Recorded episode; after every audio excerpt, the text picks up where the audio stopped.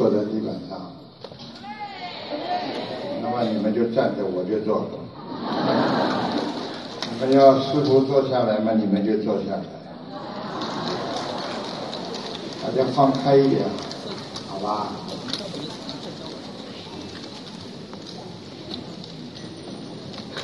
因为坐下来呢，还能多跟大家讲一些时间，站着嘛，时间就讲不长了。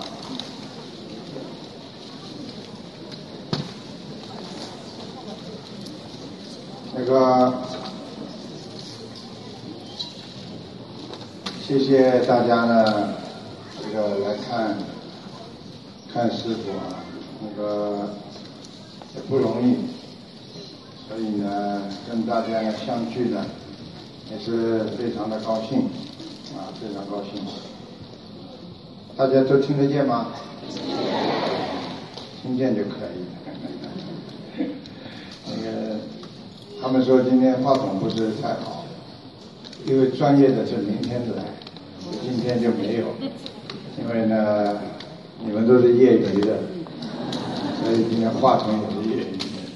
但是师傅还是跟你们非常正规的跟你们讲一些啊佛法啊，我还是因为大家来看师傅不容易。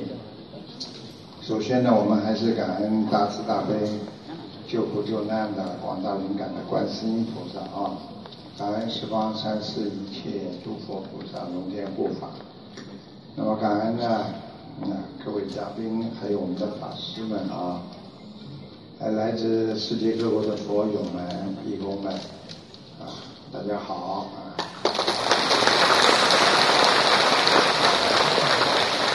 刚刚呢，在拜佛开光呢。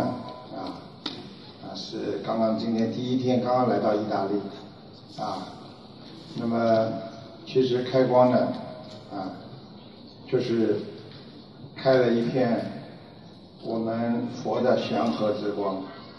大家要记住，开光并不是我们给菩萨开光，而是菩萨把佛光打开了我们的心扉，照耀了我们的心田。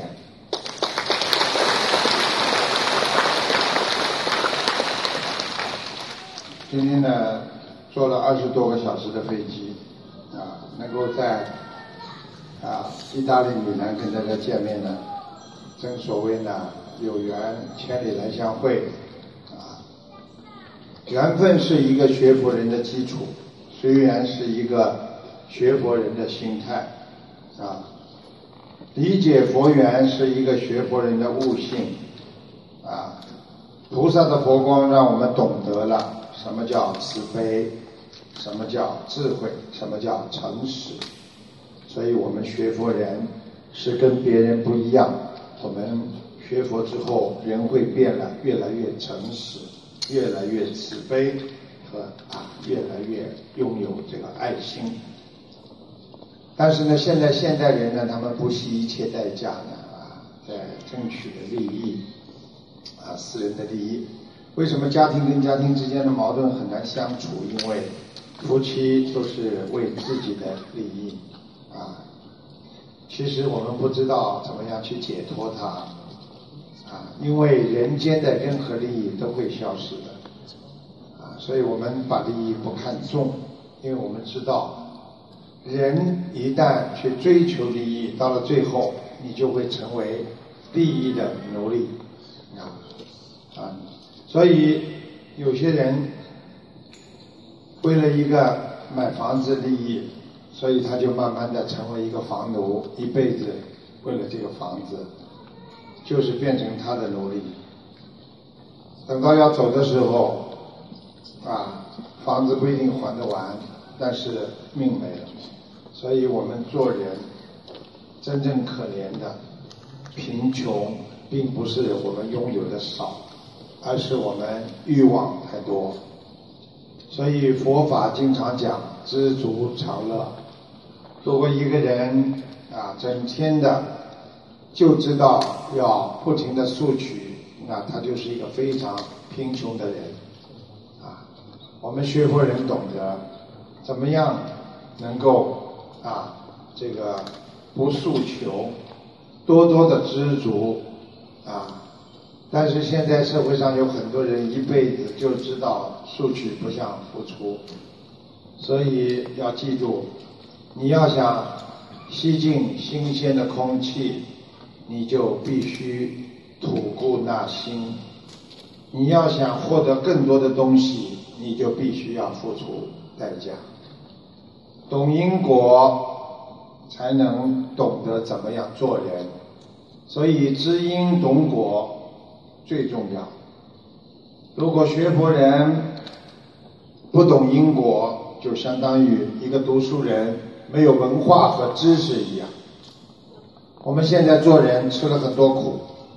学佛的人知道，这是因为我们过去种下的因，但是有很多人就不知道，啊，他们怀疑，啊，为什么我这辈子这么倒霉？为什么我这辈子这么烦恼、这么痛苦？从来不从自己身上去想，总是觉得别人的错误是别人欺负我，是别人害我，是别人在伤害我，所以一切就是苦的根源。所以要记住了。这个世界种瓜得瓜，种豆得豆。你们想一想，如果你们不是种下去的，怎么会长出来？对不对？所以一个人真正学佛的人要懂得，我们不种恶因，我们不会得恶果；我们要广种善果，那么善因我们一定会得到善果。就像你们对人家好，人家一定会对你们好一样。就像你们对师傅这么好，师傅不管多远，我也要来看你们。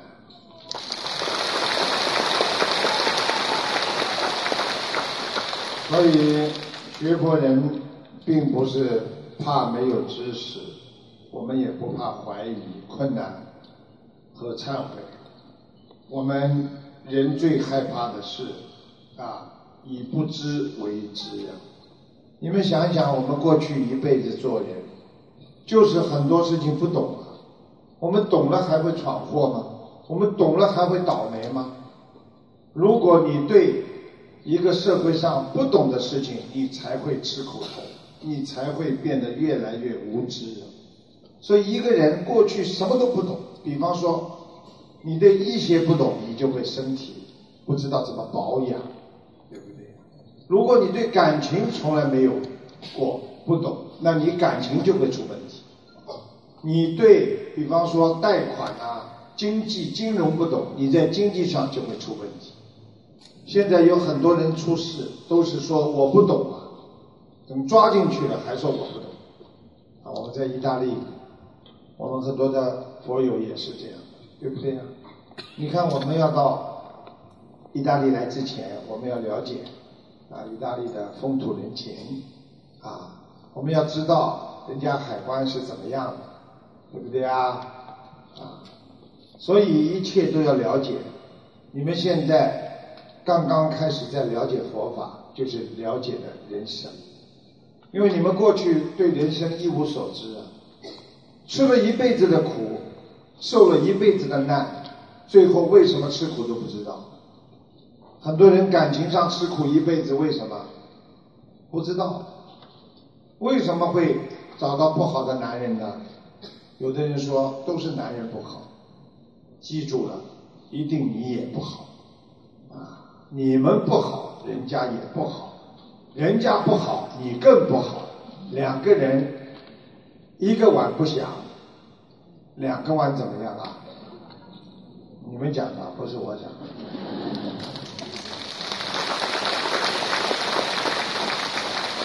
所以一个人不能太相信自己。因为我们过去就是他以为自以为是的，什么事情都懂的，所以我们吃了很多的亏啊。人又不能太偏爱自己，因为你偏爱自己了，你就对对方造成了不公平。很多人就是觉得自己是对的，偏爱自己，然后呢，给对方呢造成很大的压力，不公平。啊所以你们去想，一个人只想自己，你就不会经常想别人。一个经常去为别人想的人，你就很少的想自己。那么这样的人就是学佛的人。我们过去就是整天不为别人想，为自己想，所以我们才闯祸。所以要懂得帮助别人、照顾别人，要有爱心，要关怀别人，要懂得留给孩子不是遗产，留给孩子财产再多没有用，要留德。所以学佛人是留德。师父今天教你们学佛是怎么样做人，怎么样有道德，怎么样做的特别好。所以光明无瑕的品格。啊，是我们的中华文化的传统，也是在这个世界上生存的道德的唯一的标准。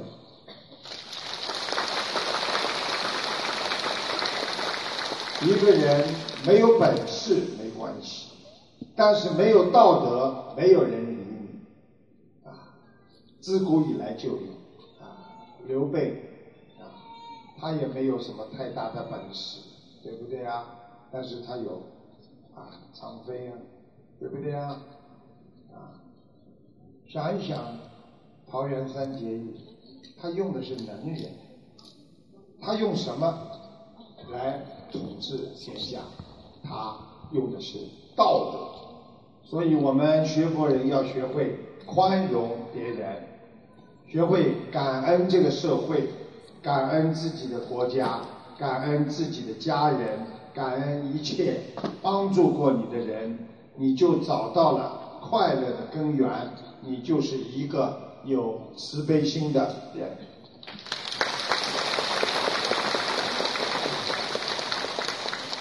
相反，你觉得这个世界上一切都是应该的，人家对你好都是应该的，啊。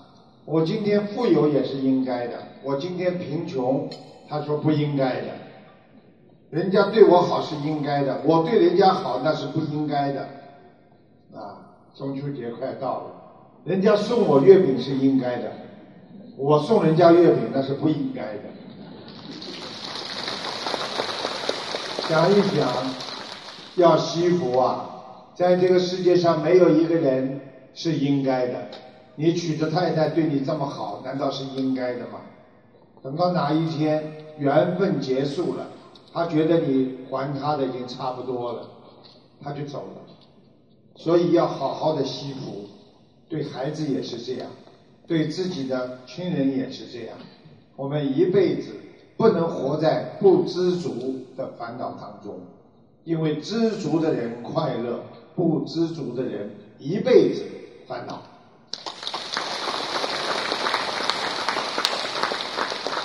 在佛法当中呢，啊，贪嗔痴三个，啊，佛法当中对世俗的贪恋和追求，佛法界用鸡来比喻，啊，因为鸡非常的贪，吃了还要吃，啊，因为呢，不停的要贪多。举个简单例子。啊，在农村大家都看见，没有米的时候，四五个鸡在那里，大家相安无事。等到你撒一把米，他们相互之间就争斗，相互之间就开始争了，叽叽叽这个吵起来，跳起来，飞起来，对不对呀？所以告诉你们，佛法非常有智慧。那么嗔恨。啊，你们没关系的，因为有的人坐的长了，他的腰不行，腰不行的人坐到边上去，好吧？啊，没关系的啊。嗔恨是什么呢？用啊蛇来表达。蛇是什么？因为蛇是欲望不能满足的，它会产生愤怒和啊这个非常的恨别人的心，所以吃啊，我想。这个用一个动物来表达，因为吃是专门做错事情，傻傻的，做错了还要去做错，什么都不懂，还要拼命的去做，啊，有一个东西叫什么撞南墙不回头，你们告诉我是什么动物啊？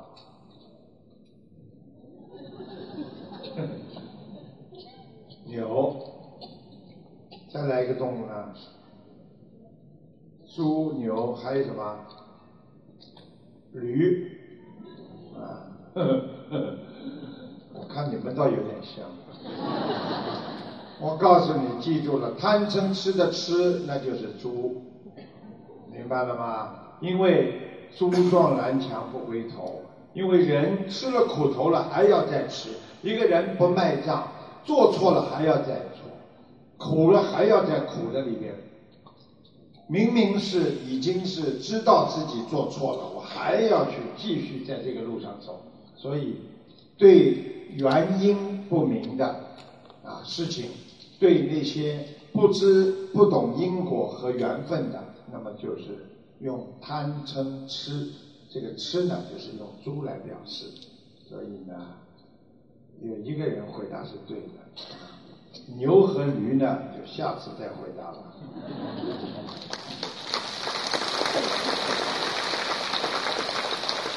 师傅跟大家讲佛法，我不会一下子跟大家讲佛法，一下子讲佛法大家听不懂，因为我跟我跟我们的法师都是讲《金刚经》的，啊，但是呢，你们呢，啊，只能慢慢来，先用白话佛法，慢慢的再给你们讲的深一点。我今天呢，只要你们能够坐得下来的话呢，那我待会儿呢会给你们稍微讲一些佛法当中比较重要的东西，好吧？在佛经上讲，有利益我者生贪欲，违逆我者而生嗔恚，啊，嗔嗔嗔恚，实际上就是告诉大家。一个人只要有利益了，他就会生出贪心。所以不跟别人争利益的人，他不会有贪欲。如果今天跟你违逆者，就是跟你不一样的想法，跟你搞了，那你就会生出啊这个恨心。所以不要去争，不要去斗。所以我都连你们去什么比赛啊，我都希望你们少参加，因为不比赛不会有恨心。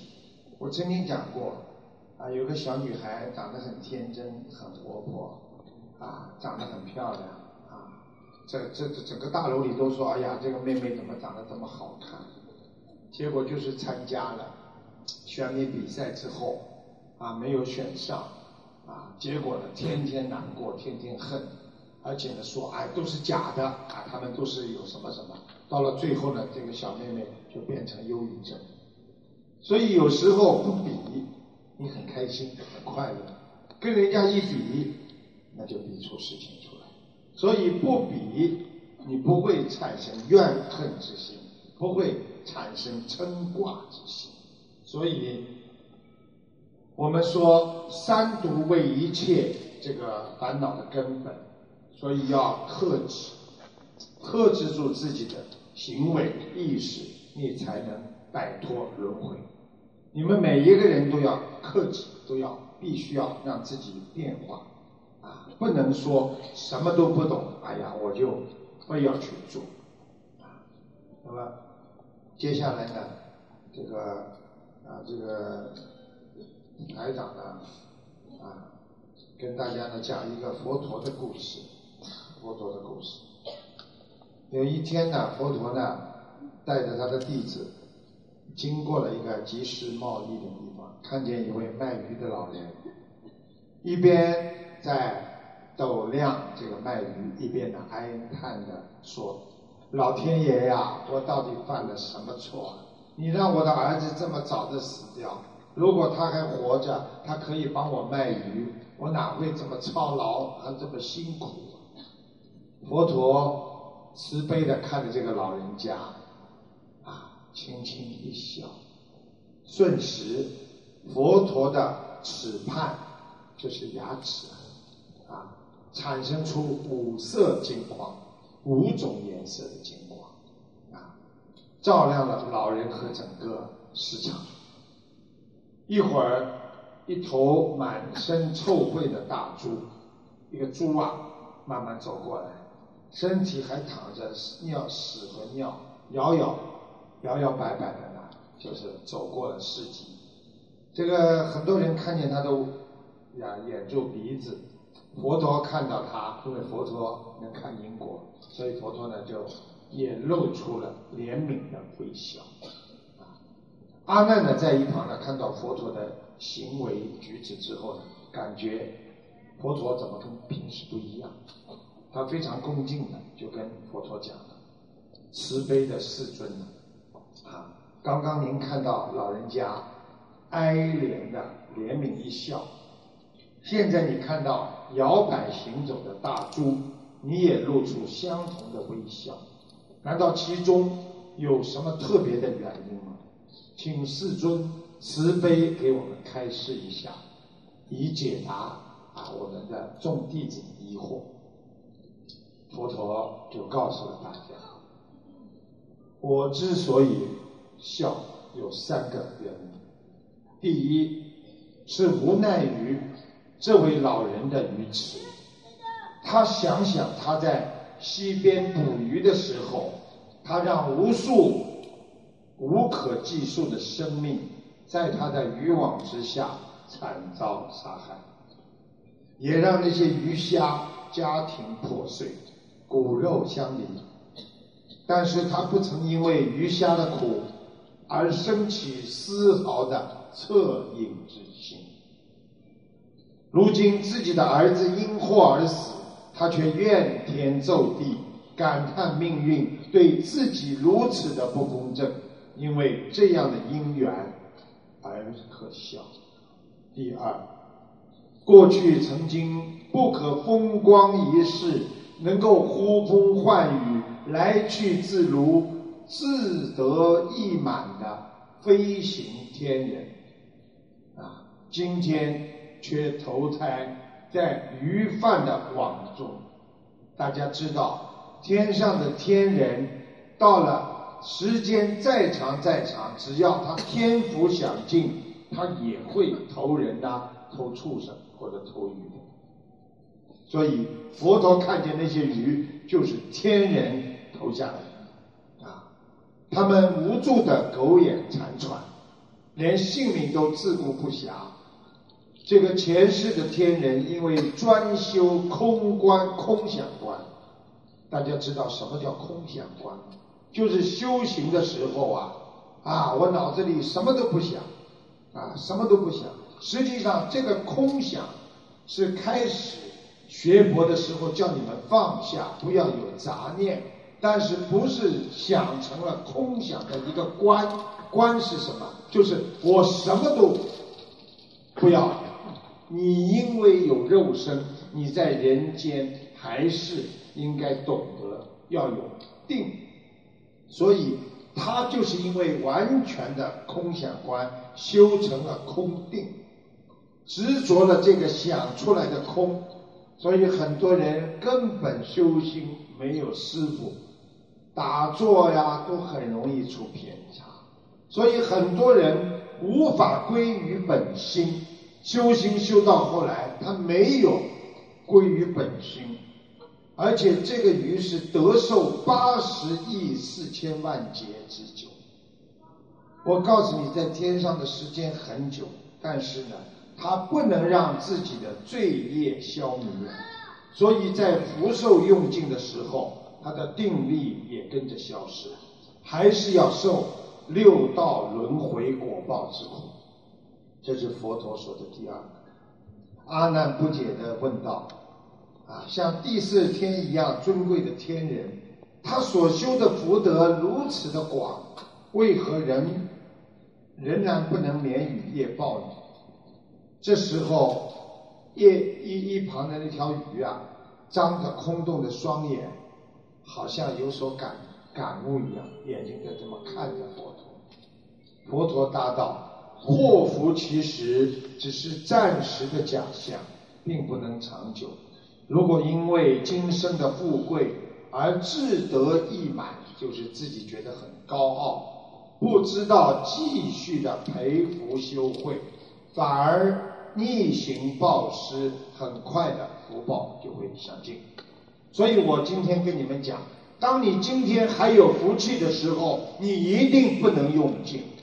当你今天太太还陪着你，帮你做事情的时候，你不能欺负她，因为福报会用尽。当你今天还有点钱，你绝对不能浪费，因为你会为自己招来无数的灾难和罪报，就是因为你把福用尽了。就像你们信用卡用完了，你就得借。所以第三个原因是。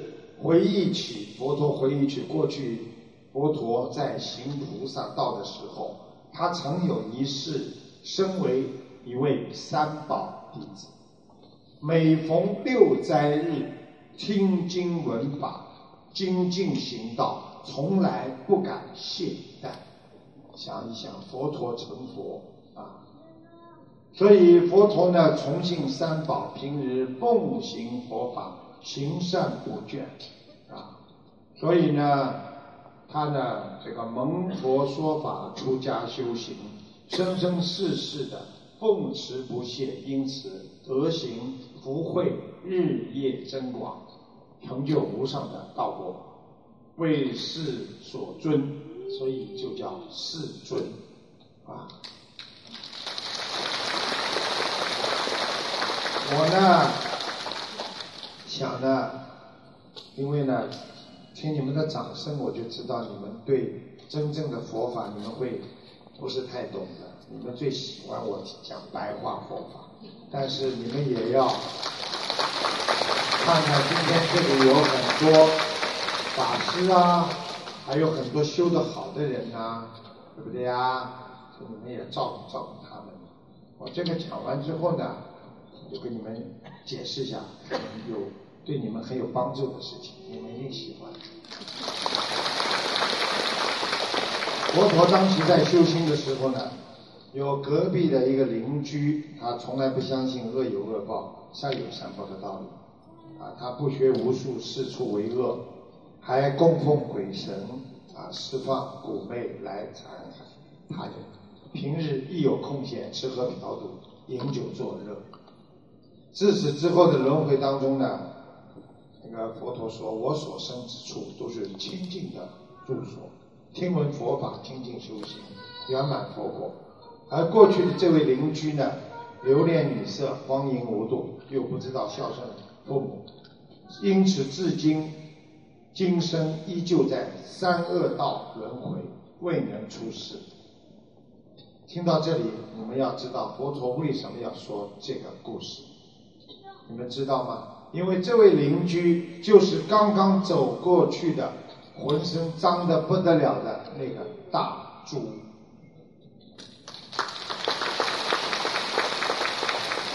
这个在《六度集经》里边啊，里边有记载佛陀当年的故事。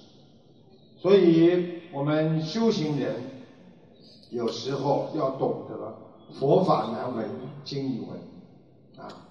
佛法就是大医王，开示八万四千医治众生生病的法门，所以就是对人身体有，包括精神上的有八万四千个疾病，所以要开四八万四千个法门，依佛进行了脱生死、不受轮回的教导，学会忠诚无上菩提佛果。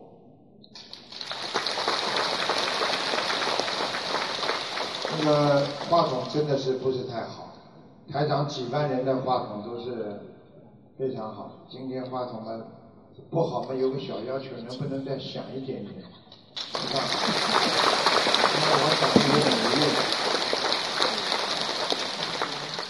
那么刚刚里边呢谈到呢，佛陀呢曾经在行菩萨道的时候呢，有个六斋日，啊六斋日。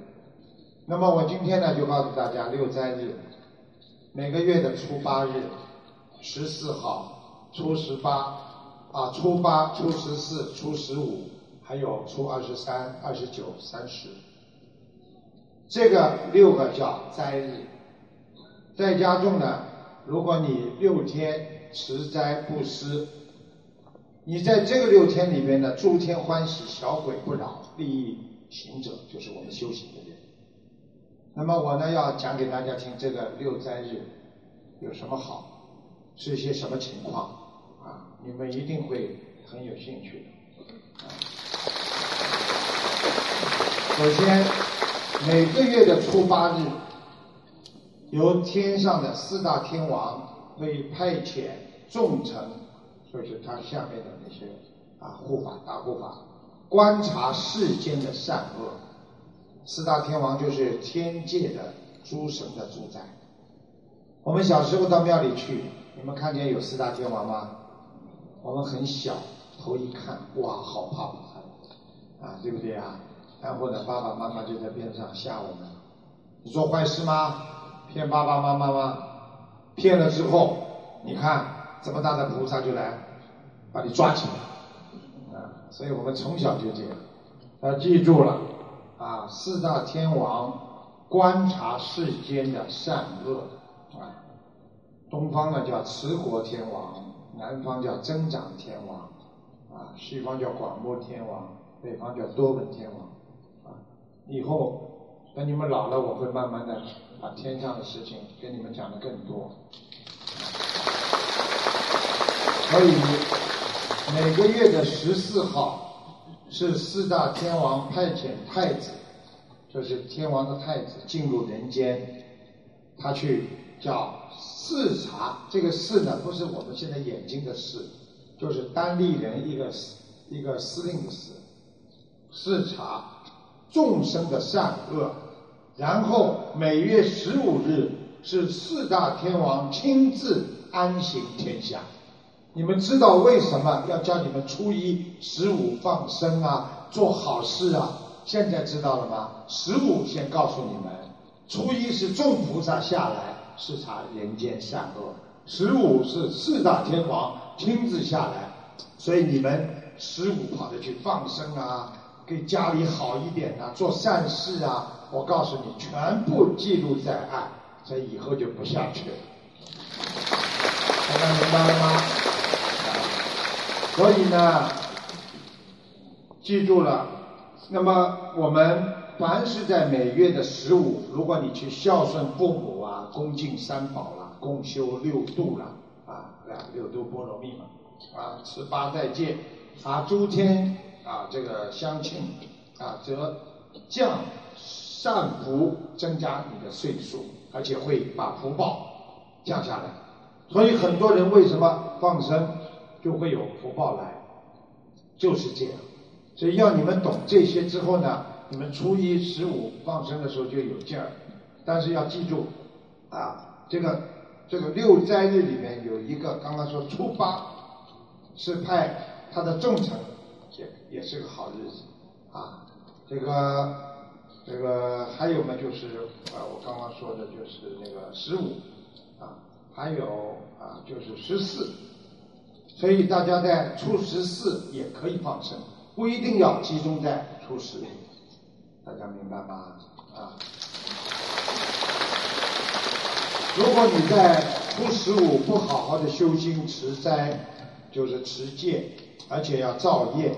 那么十五之后，所有的天神都会降雨不祥，就是给你带来不好的事情，就是给你惩罚你，而且减禄除算，禄呢就是福禄寿的禄，啊，就是你没有啊一些福气，就把你除算，就是把你的命减掉。所以人家说的啊，你要你要在初在初十五和初一啊，还有。十四啊，这六三日啊，你都不能做坏事。当然了，你平时也不能做坏事。而且呢，在每月的，人家说，哎呀，我初十五没放是忙没放生怎么办呢？那么师傅告诉你们了，初二十三也是四大天王差遣普城观察，和初八一样。如果你们初十五没放生的话，记住了，初二十三天上还有很多的菩萨下来放。看看你们现在都开心了吗？很多人哎呀，十五没空怎么办呢？初二十三，记住啊，还有二十九号，初二十九是四大天王派遣他的太子下来，跟初十四是一样的。所以如果你又漏过了二十三，那就是二十九，还有三十号，初三十就是月尾，是四大天王亲自安行观察，跟初十五是一样。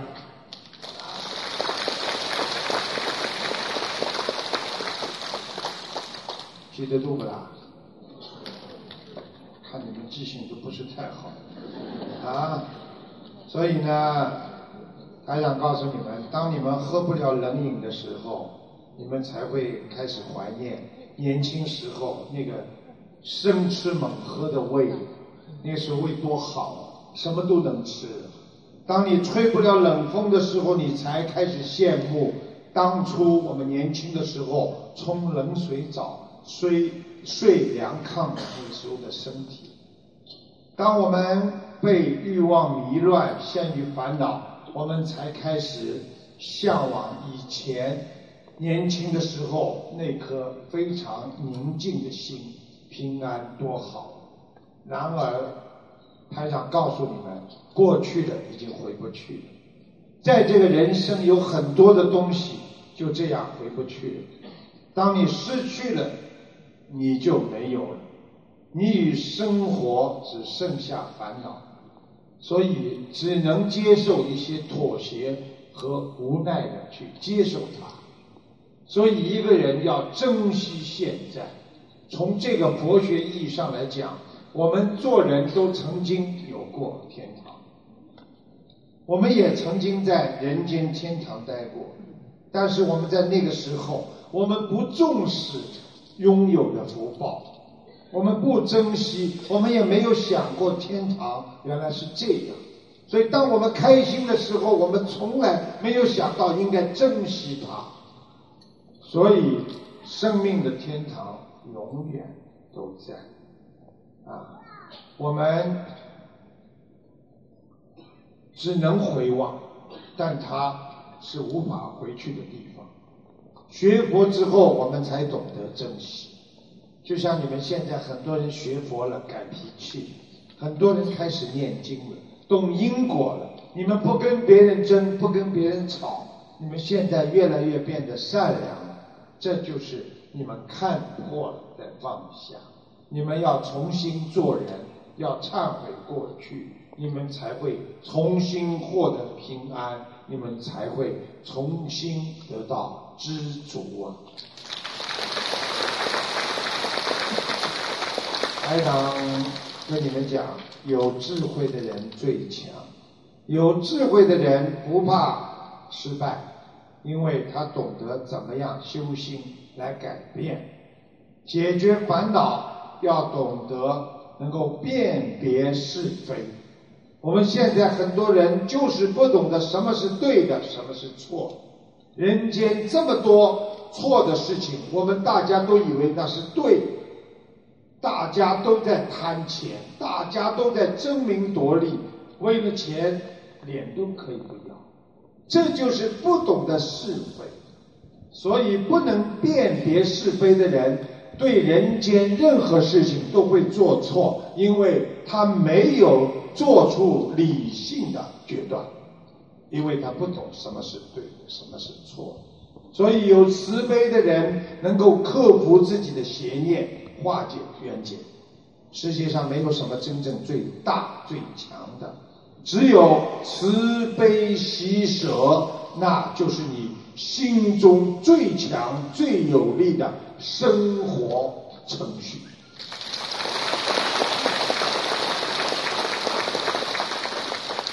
我曾经在法会上跟大家讲过，其实人生就像比赛场一样，分成上半场和下半场。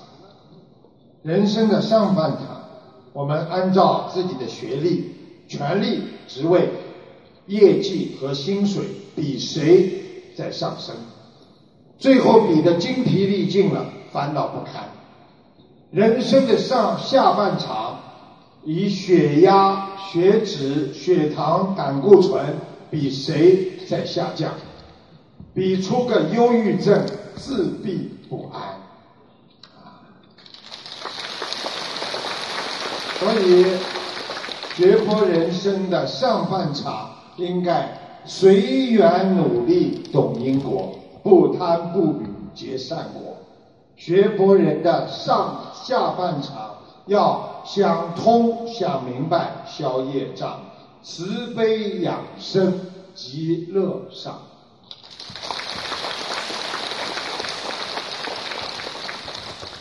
我要看着时间给你们讲的，不能讲的太多啊，因为你我怕你们做的难受，因为你们不难受是吧？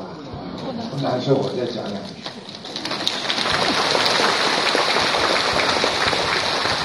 哎呀，今天是碰上高僧大德了，坐在那里好像什么都懂，仔细一看什么都不懂。山东人吃不懂，一动都不懂。大家知道，师傅叫你们念《礼佛大忏悔文》里面有个如来应供正偏知明行足，对不对啊？有吗？善事世间解，无上士调御丈夫，天人师佛世尊。大家知道这是什么吗？那么告诉你们之后呢，你们以后念起来的时候呢，就更加啊有。有这个明白心，那么念出来的这个这个解释也很多。其实我很想跟你们以后有机会慢慢的，我只能一段一段拿出来跟你们讲，全部跟你们讲，你们坐不住了。讲佛法没有几个人坐得住的，要么就是入定。啊，你们现在在观音堂里边念经都会入定，啊，好听的讲叫入定，实际上就叫睡觉。念念大悲咒，睡着了；念念心经，睡着了。一醒过来，嗯，怎么大悲咒念到心经去了？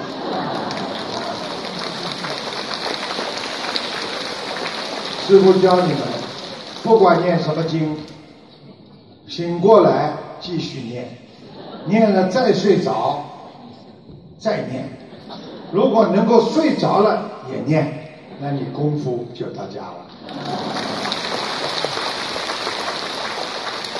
实际上，刚才跟大家讲的十个名字，就跟佛都是一样的称号啊。所以呢，其实就是佛。比方说，你说啊，这是佛，实际上就是如来，如来也就是佛。所以为什么人家说如来佛？大家听得懂吗？听得懂，就你一个人听得懂。正偏知也是佛，明行足也是佛，善事也是佛，世间解也是佛，无上士也是佛。你看，真的是高僧啊，还没成呢。那么我大概的把这个十个佛的意思跟大家解释一下啊。第一，如来呢是什么呢？就是真实如来相。就是人间的真实如来相，你靠着人间的对所有的人间的真实如来相而成正觉，就是得到无上正的正觉的人啊。用现代化的解释，就是佛实际上就是古佛而来啊。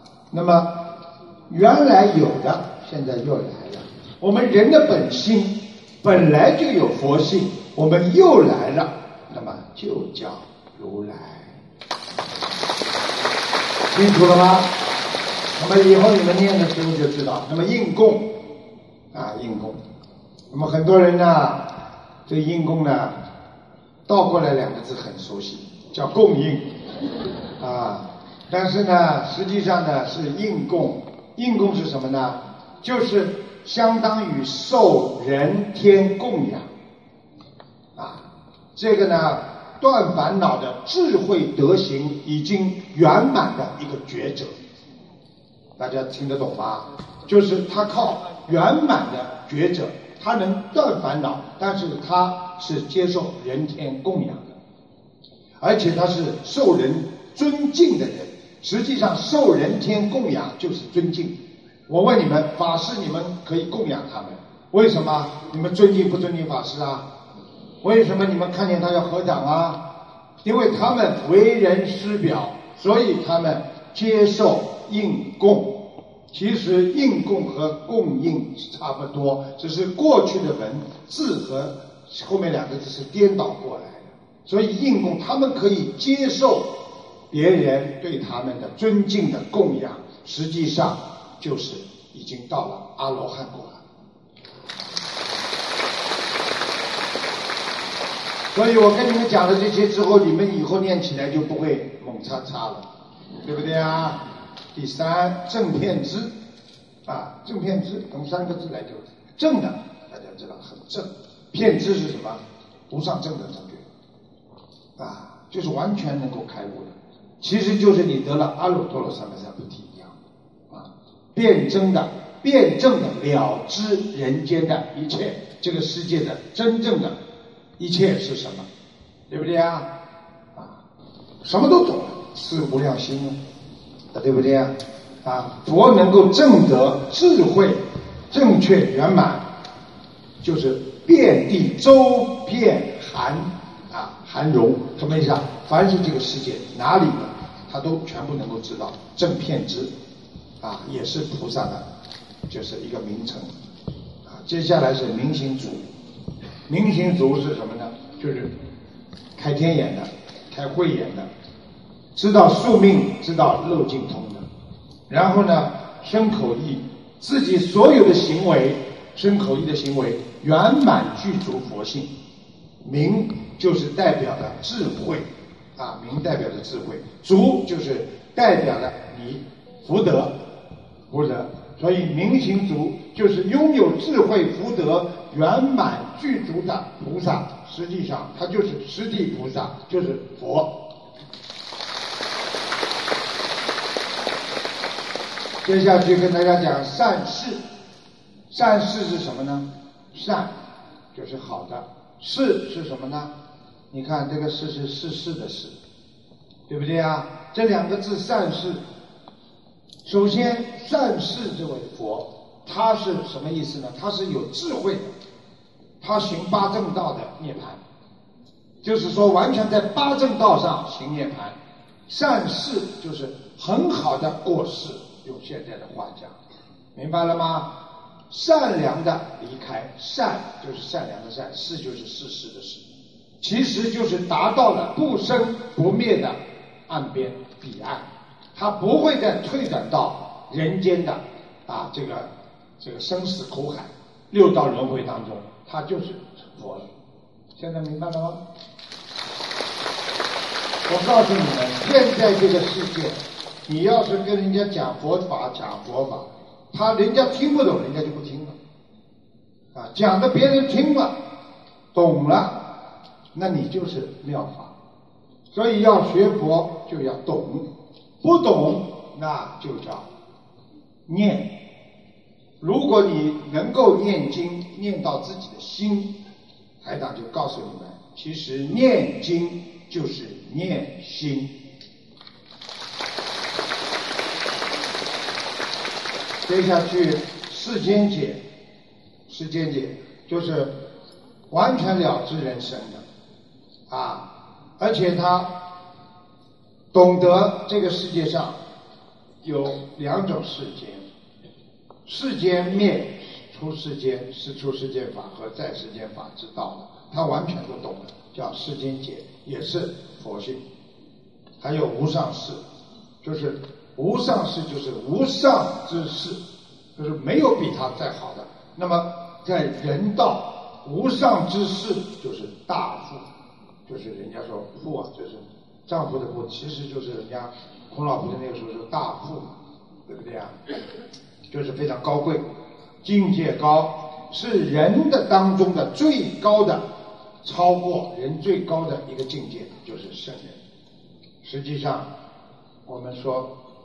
无上士实际上就是啊最高的，没有比他再高的，在人道里面啊脱离人道，完全超脱人道，涅槃也是无上，在一切众生当中，因为佛是断尽一切烦恼的，没有任何烦恼，所以称为故名叫无上士，也是成佛的，都是佛性。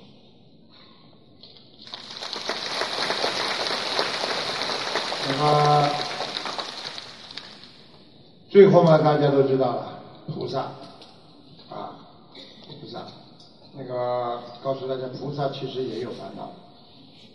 菩萨到人间来，其实也称为，也可以称为上师啊，无上师。也就是说，我们虽然不是佛，如果你是菩萨，修到菩萨，你如果断掉烦，断到烦恼，烦恼，你已经没有烦恼的话，你这个人也叫上师。大家明白了吗？调御丈夫，佛的大慈大悲大智慧，能够跟所有人能够沟通，妙法啊，以什么生得什么度。你是什么样的人，菩萨会非常的用。佛法来感动你，来悲切你，讲的非常能够用现在话讲，讲的呢能够让人接受。就像我刚刚讲故事，他的弟子，佛陀的弟子要问他，佛陀就会根据他们用的方法，用妙语来解答。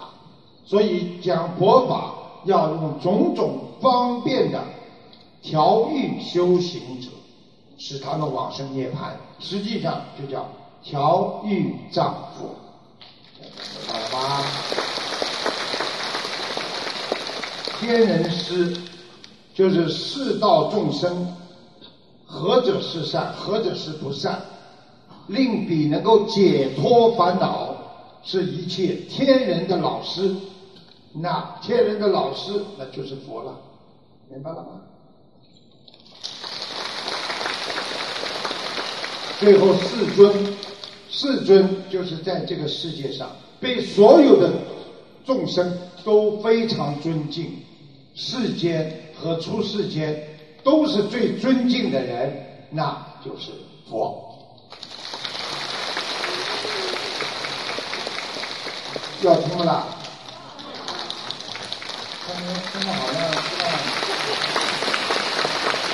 你们最喜欢听台长们讲讲笑话啊。哎呦，听听白话佛法开心了。你们以后成为弟子要学佛法的，不能单单听这些，明白吗？我今天也不跟你们讲的多，你们再坚持十五分钟吧，好吧？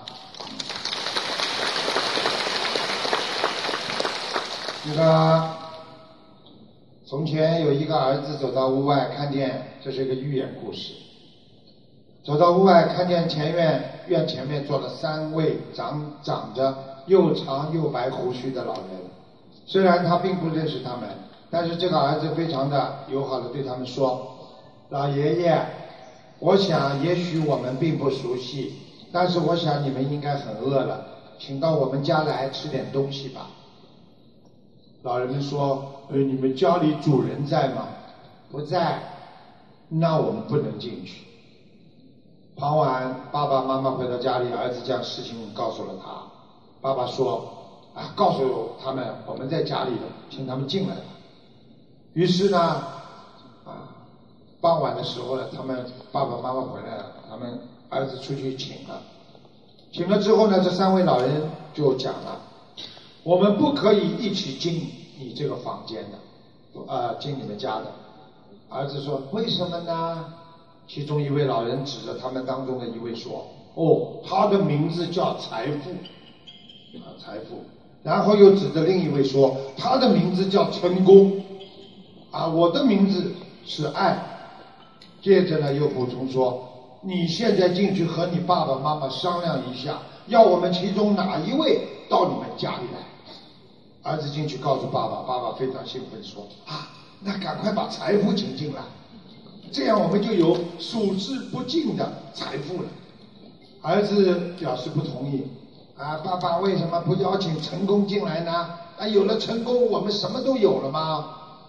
啊，这时候屋内另外一个角落，听他们讲话的妈妈提出了自己意见。我想应该先邀请爱进来，因为我们的家是如此的相亲相爱。最后，爸爸和儿子都同意妈妈的建议。于是，儿子来到屋外，问道：“请问哪位是爱啊？”这个爱的老人站起身来，跟这个孩子走进去了。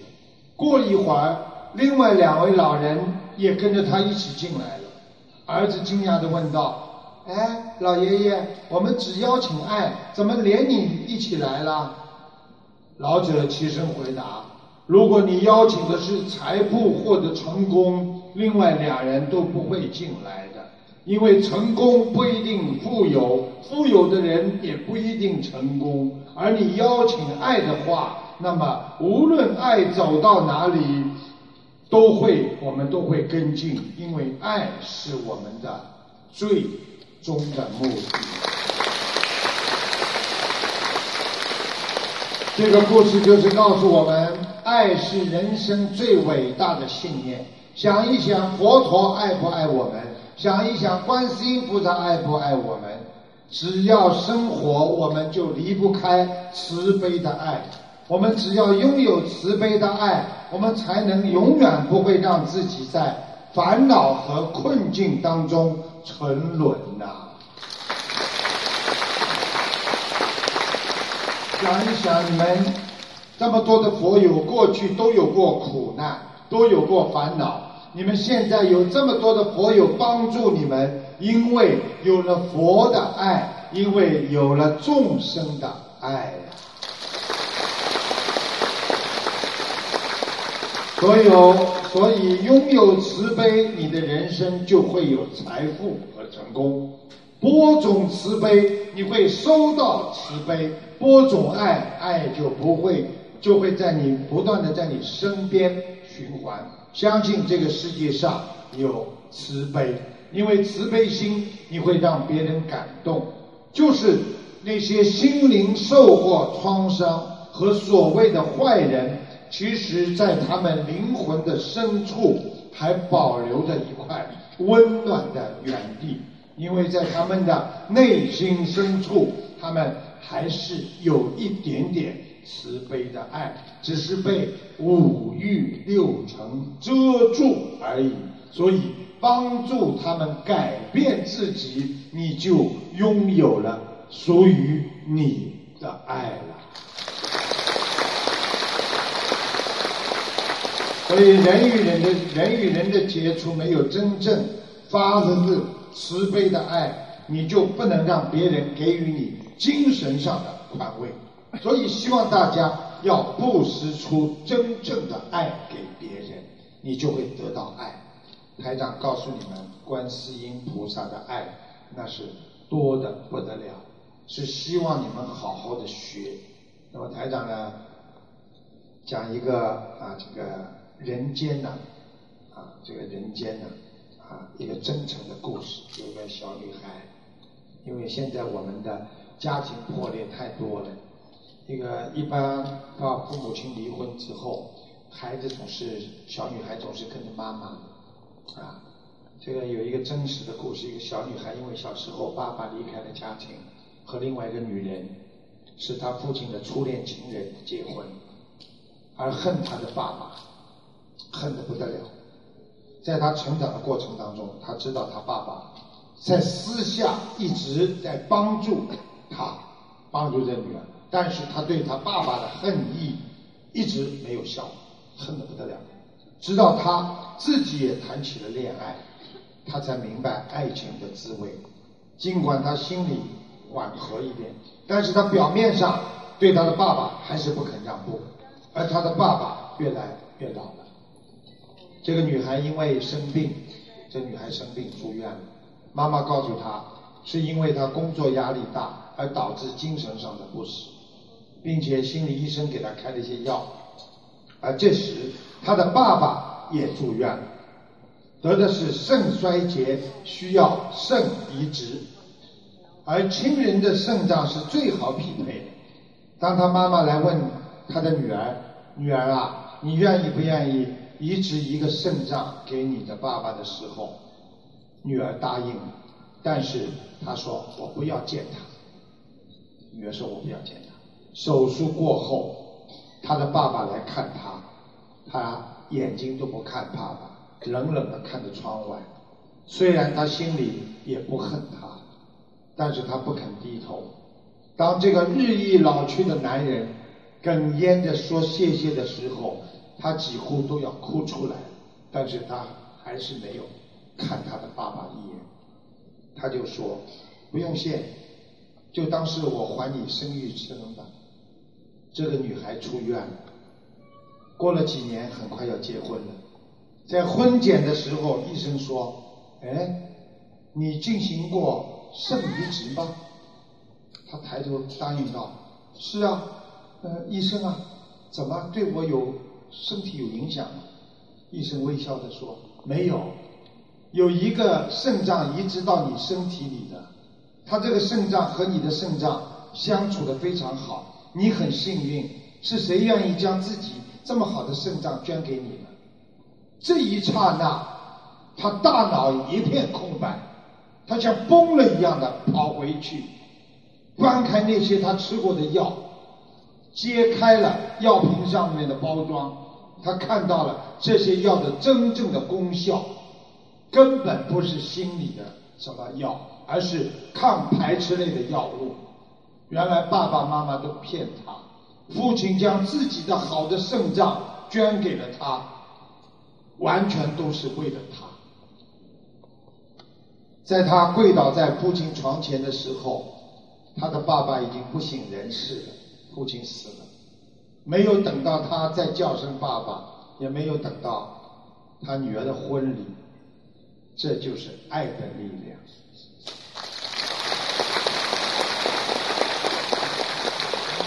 我们学佛人不能一辈子不原谅别人，学佛人要懂得慈悲呀，给别人忏悔的机会，你就拥有内心包容和宽容的力量。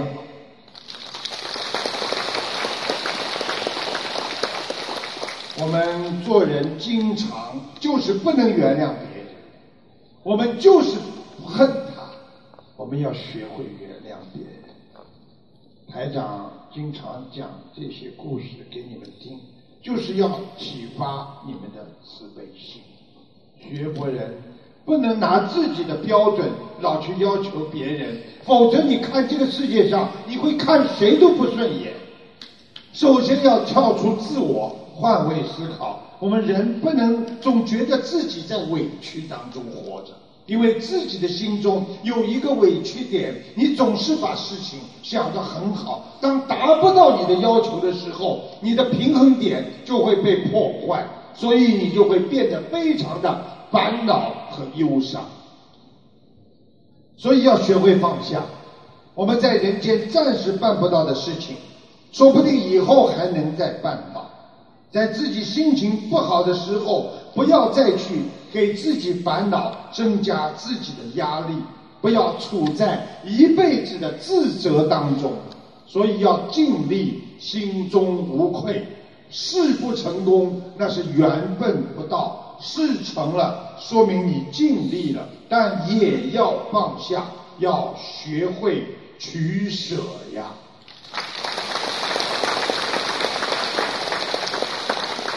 就像我们儿童的时候，我们搭的积木很高的时候，突然之间倒下来了，我们会为自己花了半个多小时搭的一个节目积木最后倒下来而难过。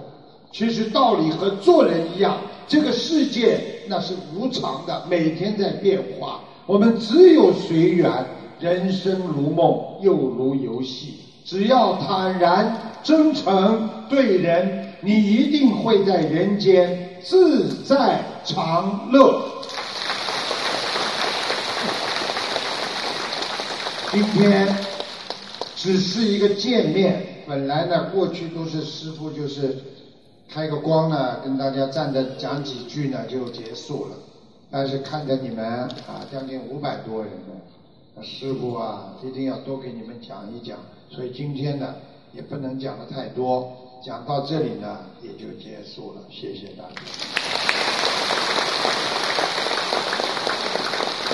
你们知道师傅有个习惯啊，我很法喜，我总是在结束的时候呢，要跟大家说几个幽默的笑话。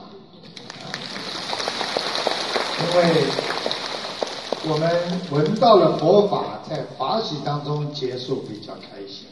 很简单，你们再忍耐一会儿，马上结束。有一个女孩子看上了一个比较老的男人，啊，这个时候呢，他跟他谈恋爱，他就问这个跟那个老男人说：“哎，你为什么看上去怎么这么老气呀？”那个男的说：“如果你喜欢人民币的话，你会在乎它是哪一年发行的吗？”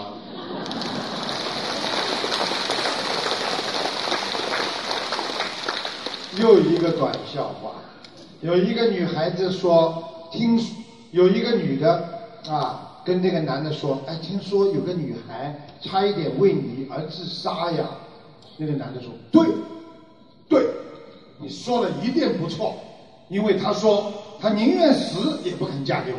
”最后呢，啊，也是一个小笑话，挺好玩的啊。他说，昨晚儿子被老婆打了一顿，儿子哭着啊，就向他的父亲走过来，对着父亲恐，就是叫他大喊大叫啊啊啊！爸爸，你娶这样的老婆，你对得起我吗？你们不拍手吗？我就不讲了。本来还有一个更幽默的小说。这个幽默的呢，你们可能要想一想才笑，啊，要想一想，动动脑筋的，不动脑筋笑不出来的。当然你们假笑我也不反对。说结婚前我买了一张豪华的真皮沙发，虽然花掉我一万多块钱，但是我现在一点都不后悔，因为结婚后。我经常被自己当年的机智所感动，整天睡沙发比睡床舒服多了。听得懂吗？因为老婆厉害的时候，就把老公。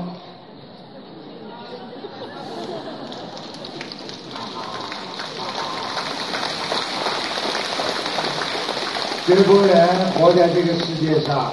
要懂得，我们是很幸福、知足、快乐。为什么大家知道吗？因为人生难得经历得，做人很难呐。大家听得懂吗？所以佛法难闻，我们今天已经闻到，所以我们是很幸福。你看台长到全世界哪个地方，哎呀，都有你们都跟着。我看你们真的，哎呀，有时候我看看。你们坐二十几个小时还跑到澳洲来看我，我我坐过来的时候我就很感动，想哎呀，你们这些孩子真的要来看我，真的不容易啊！所以我心想，我也要坐二十小时来看看你们，这叫回报，这叫回报。那个意大利呢，米兰呢，我是第一次来开访，啊，他们也很努力，啊，要记住了，凡是想救度别人的人。那他已经是在行菩萨道。凡是能够让别人开心的人，你已经是一个圆融智慧的人；凡是能够帮助别的人，你已经是一个学佛人；凡是能够让别人解脱的人，你就是一个人间菩萨。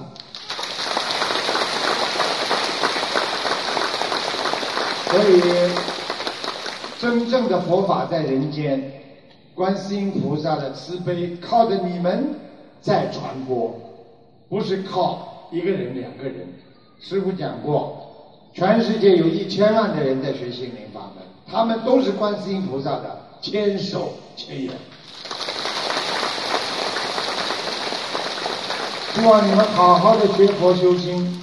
师傅这两天呢，还会跟你们呢啊，每天晚上呢啊，都跟你们在一起，大家。啊，度过一个弘法的良宵。谢谢。好，我们明天再见。谢谢老师们的助缘，谢谢大家。大家好好的，好好的。要感恩啊，感恩我们这个意大利的佛友们，感恩所有欧洲的同学们过来帮忙。所以你们这两天招待你们，你们大家都要感恩，好好修心，谢谢大家。